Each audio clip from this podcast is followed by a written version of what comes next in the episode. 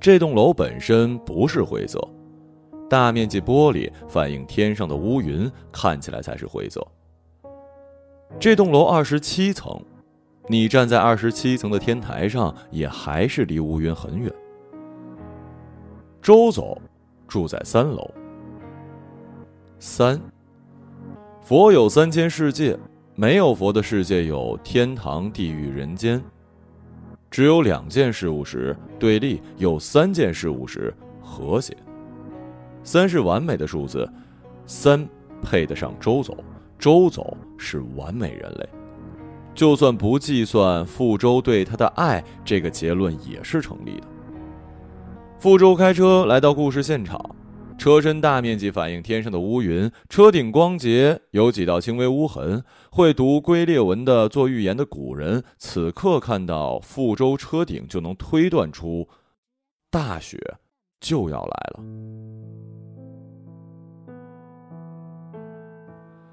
门口保安向傅周点头致意，傅周目视前方。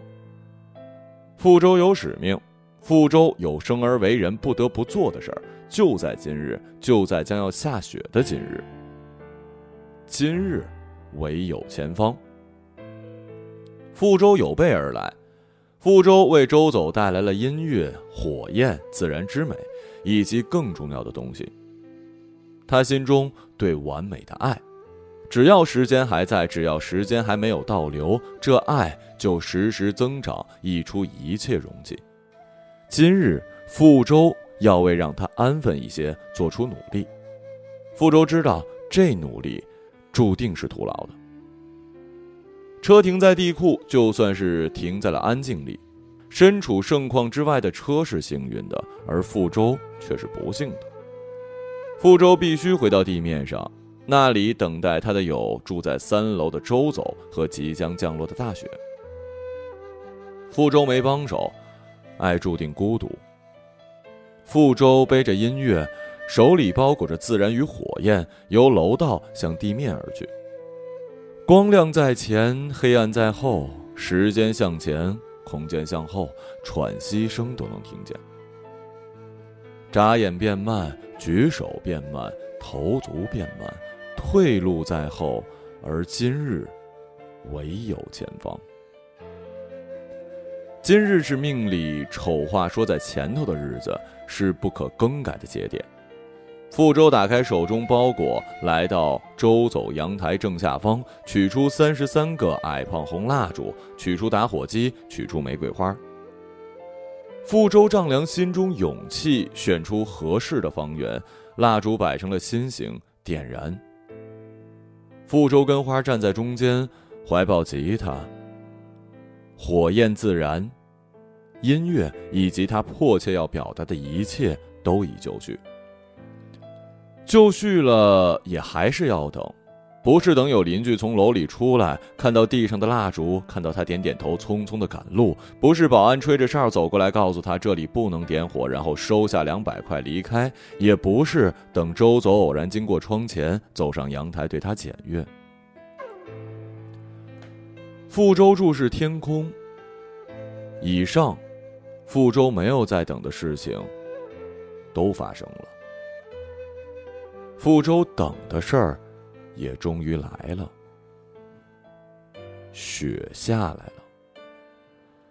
雪先经过了二十七层顶楼，不做停留，再落到傅周的眼镜片上，得了一个善终。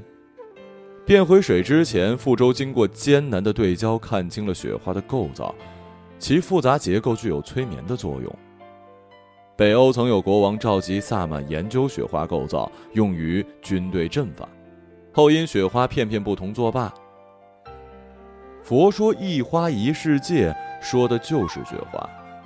傅周在这构造里，看到身前身后。傅周看到第一次见到周走回头看他，没有笑容的脸，是傅周当年看到过，也是此后一生中见到过最温暖的镜头。雪花向四方延伸，又向内收敛，未来的事情在过去频频发生。傅周看到跟自己吃烤鸭的周走，一口一个饼，气吞山河。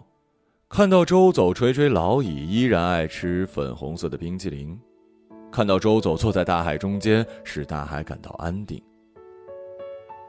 雪花融化，傅周心跳快过了乌云卷和，瞳孔聚焦放松，看向三楼那个和谐完美、无比熟悉的阳台。是时候了。傅周弹起吉他，唱起了一支今年最流行的歌。不知情的人会以为楼下新开了理发店，可只要不知情的人再多听一会儿，就会听到深情。纵然不会落泪，也要收起轻浮，看看这究竟是什么人。傅舟嗓音难听，跑调严重，可音乐的意义从来都不是为了好听。扫弦震动，激荡寒冷的空气。傅周手指因为低温发麻，又因心脏供血发抖。这歌曲跟谁唱的都不一样。这音乐带着他的命运驶向三楼，就算知情人也要看看这究竟是什么人。这是傅周，今年三十四岁，已婚七年。这是一个被爱情异化的人类，在生物学跟宗教意义上都成立的变秃体。这是一位公司中层干部，平日也会跟女下属开黄色的玩笑，也会拿着刻刀看着老板的背影，过会儿又放下。这是父亲的儿子，儿子的父亲。父亲今年六十三岁，身体健康，认为傅周实现了自己关于平平安安就好的梦想。儿子今年五岁，已经知晓了很多做人的道理，认为傅周就算不是世界上最伟大的人，也仅仅排在蜘蛛侠之后一点点而已。这是深知爱情来的不易，愿意为此身败名裂、肝脑涂地，却从没得逞的傅周。这是连续七年做着同样的事，连做七年还觉得不够的傅周。这是认为周走是完美人类。在她答应嫁给自己那天，就不肯相信，坚持认为每年都要再求两次婚才能对得起三世世界的恩赐的福州，在周走和轻声细语的威胁下，改成了每年一次。就在今日，每年都是今日，七年前第一次求婚的今日。爸爸妈妈叫你别丢人了，快上来吧。傅周反背吉他，把蜡烛一一的熄灭，丢进垃圾桶，擦掉脸上的血和眼角的泪，向前方走去。今日，唯有前方。